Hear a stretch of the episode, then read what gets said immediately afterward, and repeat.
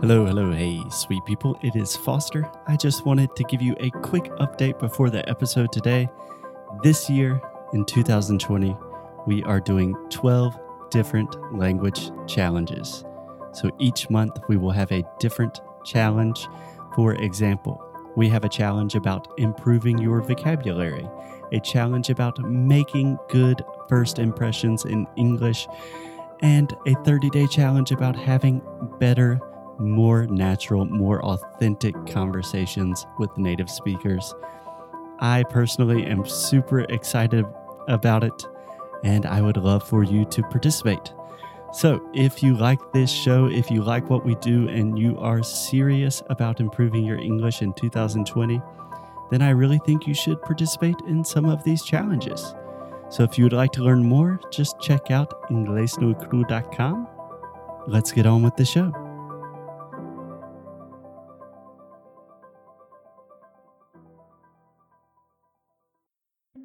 Oi, Foster. Olá, Alexia.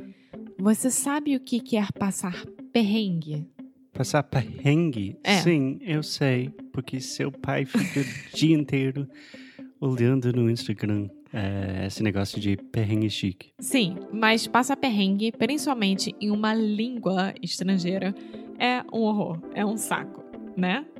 É, é meio tipo pagar mico. É, exatamente. Não é nem, nem, não é nem pagar mico. É passar perrengue, passar por problema mesmo. E você pode evitar isso, né? Você pode evitar isso. Se você quiser ir viajar e não tá tão bem assim no inglês, o que, que você faz? Você pode treinar um pouquinho antes. Você pode escutar muito inglês no micro rádio, se preparar totalmente para isso, mas você tem que praticar falando.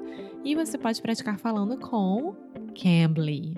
Vá lá na plataforma, no inglêsnecro.com não, no cambly.com ou no aplicativo do Cambly no seu celular e coloca Inglês Necro Podcast como código e desse jeito você ganha uma aula de graça. E desse jeito você não vai passar perrengue na sua futura viagem. Sem perrengues, sem micos. Sem perrengue, happy life. Um hashtag. Não sei. Tá bom. Let's get on with the show. Hey, Alexia, Hey Foster. do you want to start the show? Hello, welcome to another episode from English no Micro Rádio. I am Alexia Souza and I'm here with Foster Hodge. Yes, Foster Hodge. And today we are ending our conversation about drinks, about beer, wine, and we are going to talk about drinking itself. Yes. So this week on the show, we have been talking about different kinds of drinks, about the drinking age, about wine, beer, cocktails. And today we thought it would be a good idea just to summarize and wrap things up, talking about drinking more generally, about the pros, about the cons, the benefits, the drawbacks, all of that stuff. Yes. So, do you want to start? How do you want to do this? I don't know. I think that you can talk about the pros and I can talk about the cons and we can mix this and Sure. of course we are going to have a huge discussion about it. So Yeah, if you want me to defend drinking, yeah, I can take either side of this. I think everyone knows by now I love a good debate. So, yeah, you want me to defend drinking and you want to defend not drinking? well, let's see how it rolls. Okay, let's see how it rolls. Let's roll with it, just like Darwin. Before we start, oh my god. Before we start, I have a question. When you ask someone someone like when you're finishing dinner and you're you're going to go, you can say like let's roll. Yeah. I heard your uncle saying that. That's why I'm asking you. Yeah. Yeah, it is a little bit informal. So I would not say that to your boss. But I said that all the time to my friends. If we finish a meal and we're waiting on the check, then we get the check. And I want to say, hey, you ready to go? Sometimes I simply say, let's roll. Mm-hmm. Yeah. Okay. Cool. So, in defense of drinking, ugh, I did not imagine I would be taking this point of view publicly. Drinking, when done responsibly, is a really good thing. Many of my best experiences in life, a lot of my best friends, those have happened under the influence of a few drinks. But what's responsible for you? Responsible is a subjective term, but responsible first means definitely not driving. Responsible second means eh, just having a few drinks. I'm not talking about the way that I drank in college, where you're getting blackout drunk. Just having a few beers or a couple glasses of wine with friends. I think Drinking it's great. socially. That's what you're talking about. Yes. Yeah, that's what I like. I have no problem at all at going out and having a glass of wine, a glass of whatever, and having fun and going back home. I think that's super healthy and no problem at all. No problem. Okay. I won the debate. Wait. but when you start doing this seven days a week Mm-hmm. at lunch and at dinner, and you start losing control of how much you are drinking, I Mhm. think that it starts becoming a problem. Yeah, my if- point of view. if you were drinking seven days a week at lunch and dinner and losing control of how much you were drinking, I think we would consider that a form of alcoholism. Yeah, like, oh, that's fine. I only drink one glass of wine at lunch, and then you drink like seven glasses of wine during dinner.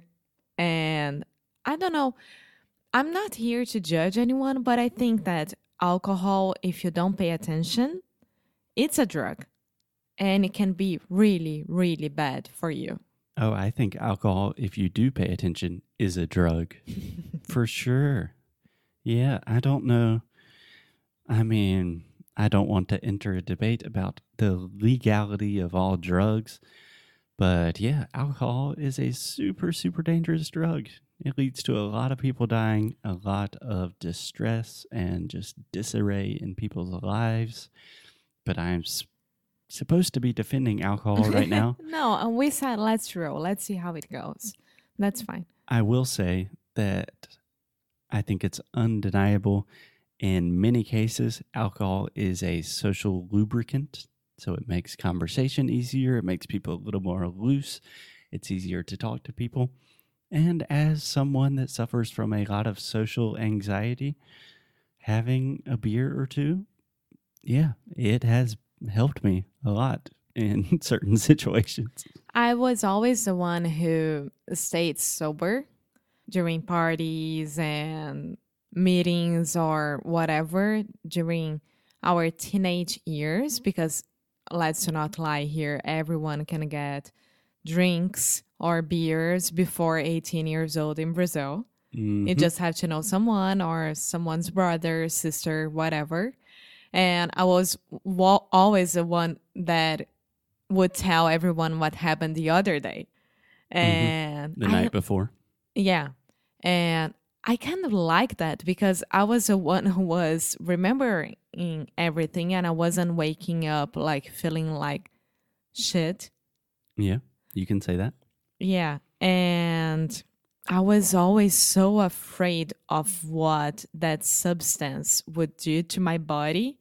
As I said before, I was super careta and ridiculously afraid of everything that could do some harm to my body. And it was amazing because I had my blood test this year and I sent it to my doctor and he said, That's okay, everything's fine.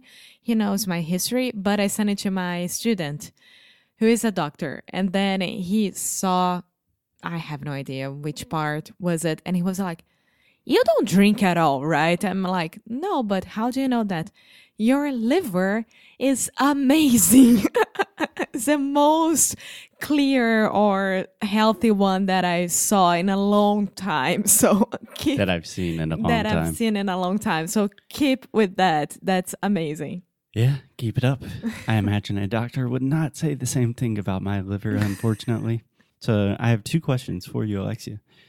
Number one, how is that experience of being the only so or one of the only sober people at a party because to be honest, it's not an experience that I have very often. To be honest, I think it was amazing for me. I learned how to deal with pressure because you deal with pressure when you are a teenage uh, a teenager or young adult because everyone is drinking. Mhm. So you had to start drinking as well to be part of the group. and I was like, no, I'm not doing that. So I faked, I was faking that I had a glass of whatever in my hand. And I faked that I would take a sip so no one would come to me and say, Yeah, you need to drink. Here you go. Shot, shot, shot. And I would be okay with that, you Yeah. know? But it was good because I knew how horrible everyone was after drinking that much. And I was like, I'm not part of that. And I'm glad that I'm not part of that. Yeah, I think it really helps give you a little bit of extra perspective. Like, okay, these people drink. It looks like they're having fun at first, and then they turn into crazy assholes. And you don't necessarily have to do that. Yeah. But of course, that I tried tequila, I tried cachaça, I tried everything.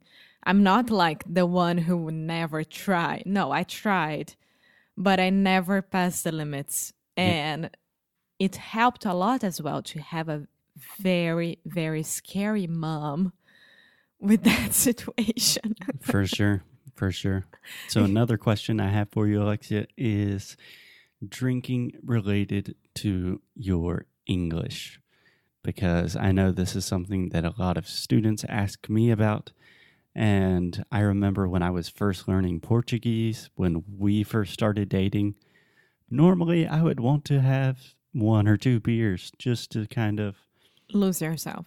not lose myself, but lose the nervousness and anxiety that comes with speaking a new language.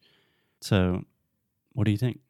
I think it helps, of course, but you can't. I mean, I'm talking in general, right? But you you can't use this trick for every moment of your life that you're speaking another language because it's gonna be fake.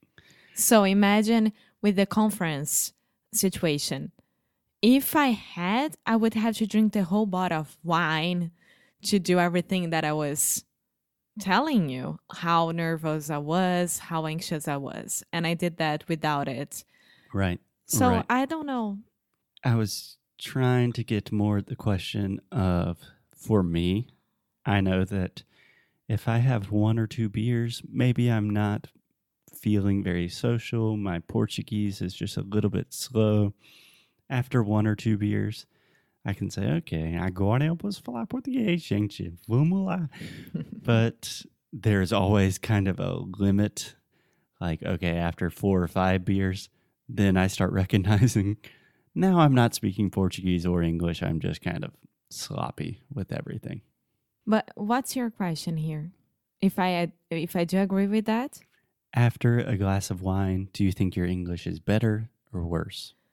I think it's the same. A glass of wine doesn't doesn't change After anything. three glasses of wine. Okay, I'm sleeping. But yes. After two? I think that you feel more confident because you feel more how do I say it? Comfortable with the situation. relaxed. Yeah, you Less feel more anxious. relaxed. Yeah. And that's no harm at all doing that. Yeah. But I think that if you do it every time with that situation, that's not good. So, Yeah, I totally agree. As with all things in life, moderation is key. And if you do use alcohol, use it responsibly. And I would recommend to everyone that if you're someone that really enjoys having a few beers, having a few glasses of wine, try taking one month, 30 days of no alcohol. oh, that's right. You did that with your dad. I did that this January, dry, Dry. January. And it's just a really good time to kind of think about like, okay, can it does my life change a lot if I don't drink at all? And yeah, it gives you a lot of perspective. Yeah, we can talk about that one day if you want. Sure. Okay. Okay. we will see you guys tomorrow or Monday. I don't know. I don't know either. Talk to you guys soon. Bye! Oi, pessoal! Muito obrigada por ter escutado mais um episódio do Inglês no Micro Rádio. A gente fica muito, muito feliz quando vocês estão aqui conosco. E você que quer continuar recebendo novidades e recebendo recursos grátis, vai lá no nosso site e você vai encontrar tudo isso. Além disso, você vai saber quando que Sound School vai abrir para se tornar nosso aluno do melhor curso de inglês online que existe nesse mundão. Então é isso. Muito obrigada de novo por fazer parte da família Inglês Micro Rádio e te espero no próximo episódio.